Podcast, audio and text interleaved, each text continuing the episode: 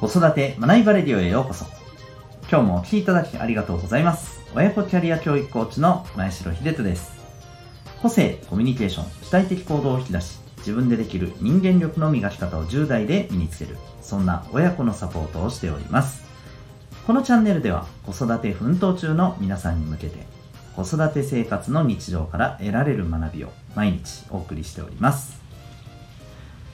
今日は第671回でございます。えー、呪術廻戦から学ぶコーチングのあり方というテーマでお送りしていきたいと思います。また、この放送では、毎日が自由研究探究学習施設 Q ラボを応援しております。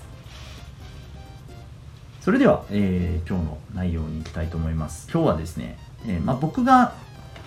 この親子サポートの、えー中心のですね、まあ、この、えーアプローチ法として、はい、活用しております。コーチングというですね、えーそんな、まあ、サポートについての、まあ、ことをですねちょっとこうお伝えさせていただきつつ、まあ、最近ですねそれに関連して最近見たあのーまあね人気アニメえのある場面からですねああここは本当そうだよなっていうふうにね、えちょっと思うところをですね、えお話ししていきたいなと思います。はい、でまあちょっとあの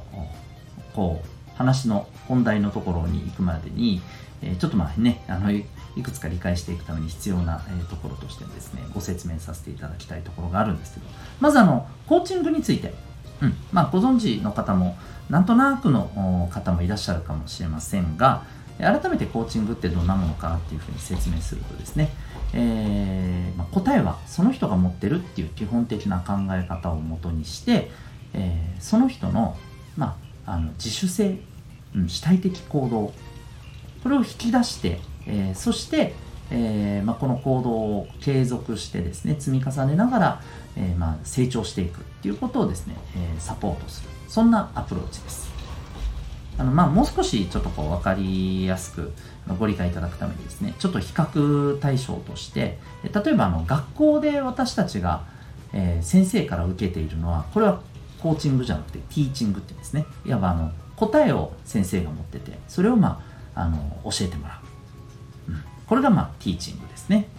うん。まあ、いわゆる教えてもらうってことですね。でそれに対してコーチングっていうのは、えー自分で、まあ、あの答えをね自分の中から見つけ出していくとかあるいは、ね、自分でこう答えを、えーこう選び取っていくんですね、うん、こういったようなあのところを重視していると、はい、いうふうなですね、えーまあ、そんなあのこう成長のサポートというふうに捉えていただくと分かりやすいかと思います。はい、で、まあ、今ですね、人材育成や教育という場で、まあ、コーチングというのは非常にですね、有効であると。有効で、あとということで、まあ、あの注目されつつあるということなんですね。で、まあ、このコーチングというアプローチをですね、えーただまあ、ともするとですね、うん、コーチングって確かにまあいいかもしれないけど、なんか、それって、じゃあ、あの例えば、明らかに、これまずいだろう、おかしいんじゃないって思うような、えー例えば答えを相手が出してきたときに、いや、じゃあそれでいいよって言って、えー何でもかんでも OK するのがコーチングなのと。だとするとそれおかしくないですかと。どうなのよというふうにですね、まあ、思われたりするところもあるので、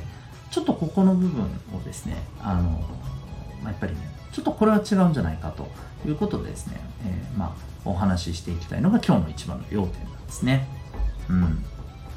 まあ、あの言ってしまうとですね、こう、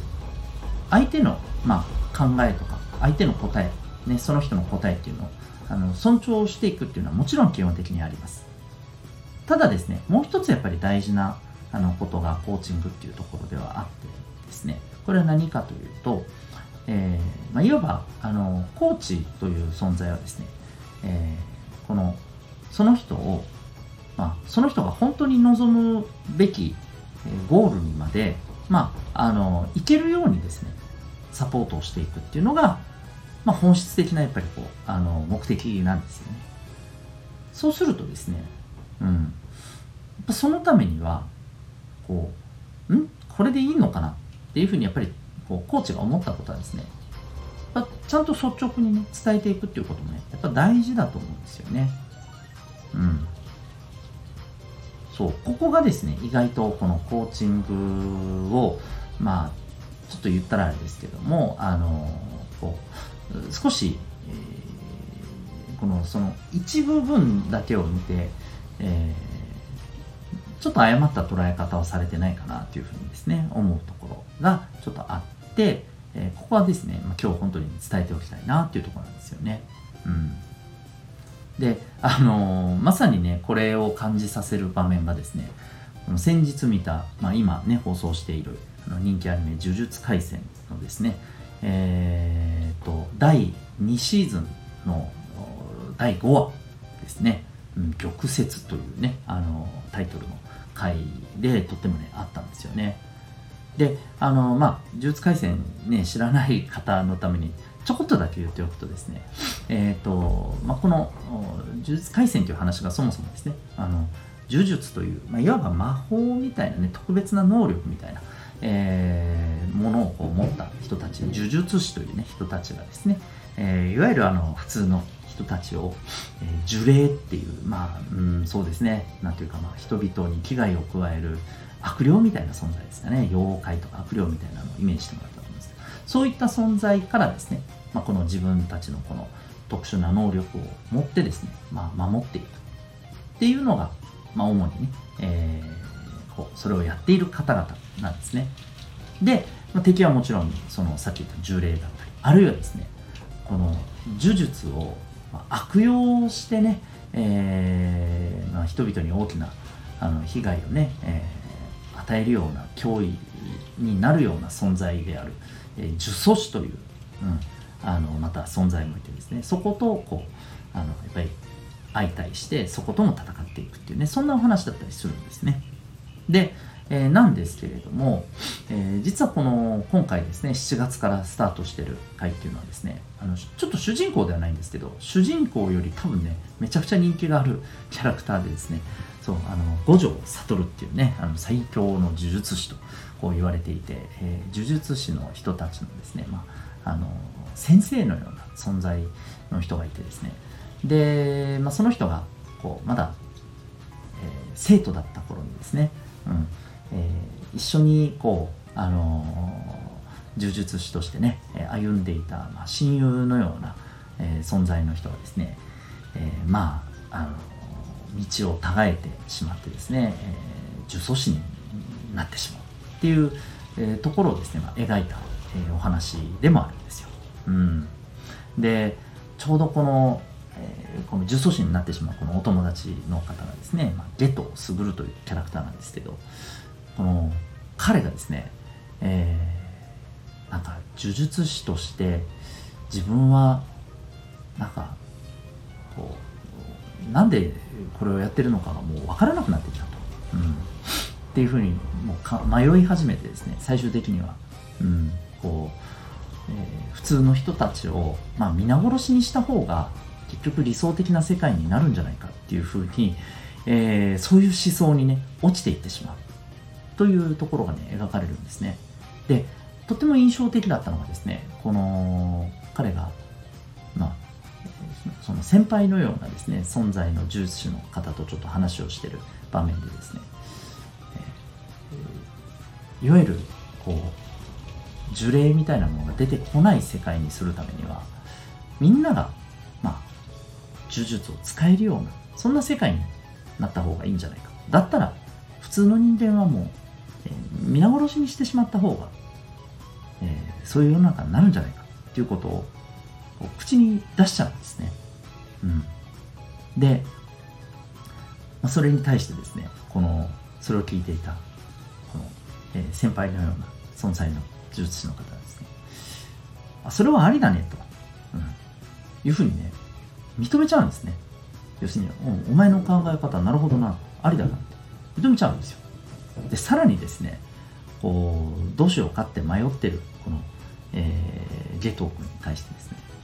まあ、君がね、あの、考えて選んだ道があなたのね、あの、本音の道だから、まあね、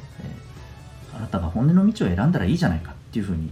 むしろこう何て言うのかな。あの後押ししちゃうようなねこういうこうコミュニケーションを取っちゃうんですよ。で結果として、まあ、彼はその方向に行っちゃうんですね。もうじゃあ柔術でみんな皆殺しにして、ね、呪術師だけの世の中にしてしまおうと、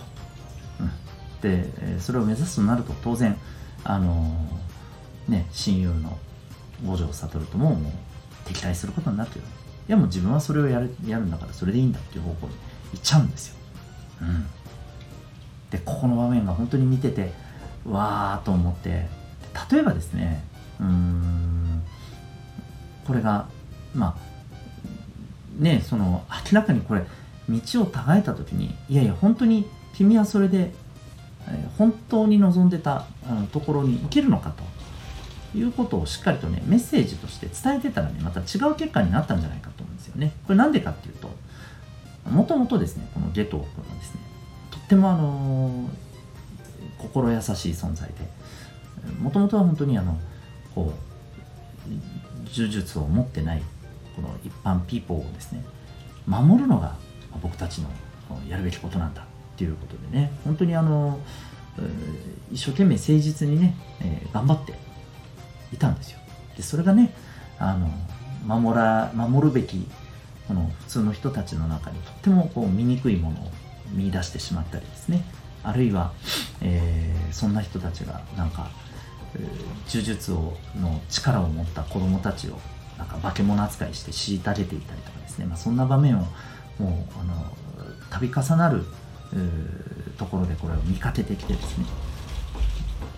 これでいいのかっていうね。迷ってってたんですよね、うん、でももともとは本当にねなんかやっぱりこうみんながうんこうやっぱり豊かに平和にね暮らせる世の中っていうのは多分ね本当は望んでるはずだったんですよね。でもそれって結局ねあなたがやろうとしてることはそこに行かないんじゃないのかということをやっぱりこう伝えてたらまたね違ってたんじゃないかななんてねちょっと個人的には思ったりするんですよね。うんまあもちろんねストーリー的にはねそこに行った方が面白いからそうなっちゃうわけですけど、うん、でも現実的にですね例えばやっぱりこうコーチとしてこの相手の方がですね、えー、この判断でここに行動していったら本当にその人のためになるのかなって疑問が出た時はやっぱりですね、えいやコーチングだからねあのそのまま生かせたらいいじゃないかっていうふうに、えー、するのではなくてですねちょっとこれはどうなのと本当にその人の望む方向に行くのそれででやっぱり疑問に思った時はですねしっかり伝えるっていうことをやっぱすべきだと思うんですよね。うん。なんか逆にねいやコーチングではそういうことをしちゃいけないんだっていうことでねあのもう何でもかんでも、えー、OKOK 承認承認でやっていくのは違うんじゃないかと、うん、もちろんですねなんかあの例えばまあこのままさせてで自分でちょっと失敗して自分で転んでそこから学んでもらう機会としてはちょうどいいんじゃないかっていうふうにね判断してそれをねあの尊重するっていうことも大事だと思うんですよ。うん、でもちろんねあのどうなるかわからないけどやっぱり自分で、えー、決めたことに自分でしっかりとねあのちんとそこは自分でもちゃんと責任ということも含めて、えー、その行動をとっていくというふうに、まあ、自分でねこの選んだ道の先に起きることっていうのを自分なりにちゃんと受け止めてねやっていくぞっていう人にはね、うん、僕はやっぱりそれはあの認めてもいいと思うんですけど、うん、なんかやっぱり何でもかんでもね OK でやらせてしまうっていうのは僕はやっぱり違うと思うしあのコーチングをそんな風にまあなんか、まあ、捉えられてほしくはないなっていうね思いもあったりします、うん。まあ、ですので、えー、その人のねあの考えや行動っていうことを尊重するのはやっぱり僕は大切だと思うんですけど一方でですねその人が本当に目指したいものっていうものをこう大切にするからこそですねちょっと待てよと思ったところはですねしっかり伝えることもやっぱり重要じゃないかなというふうにね思ったりしました。お子さんに対してあるいは職場での、えー、後輩の方に対してですね、えー、同じような、ね、なんかこう、これでいいのかなと、うん、これでやろうってやる気満々だけど、本当にそれでいいんだろうか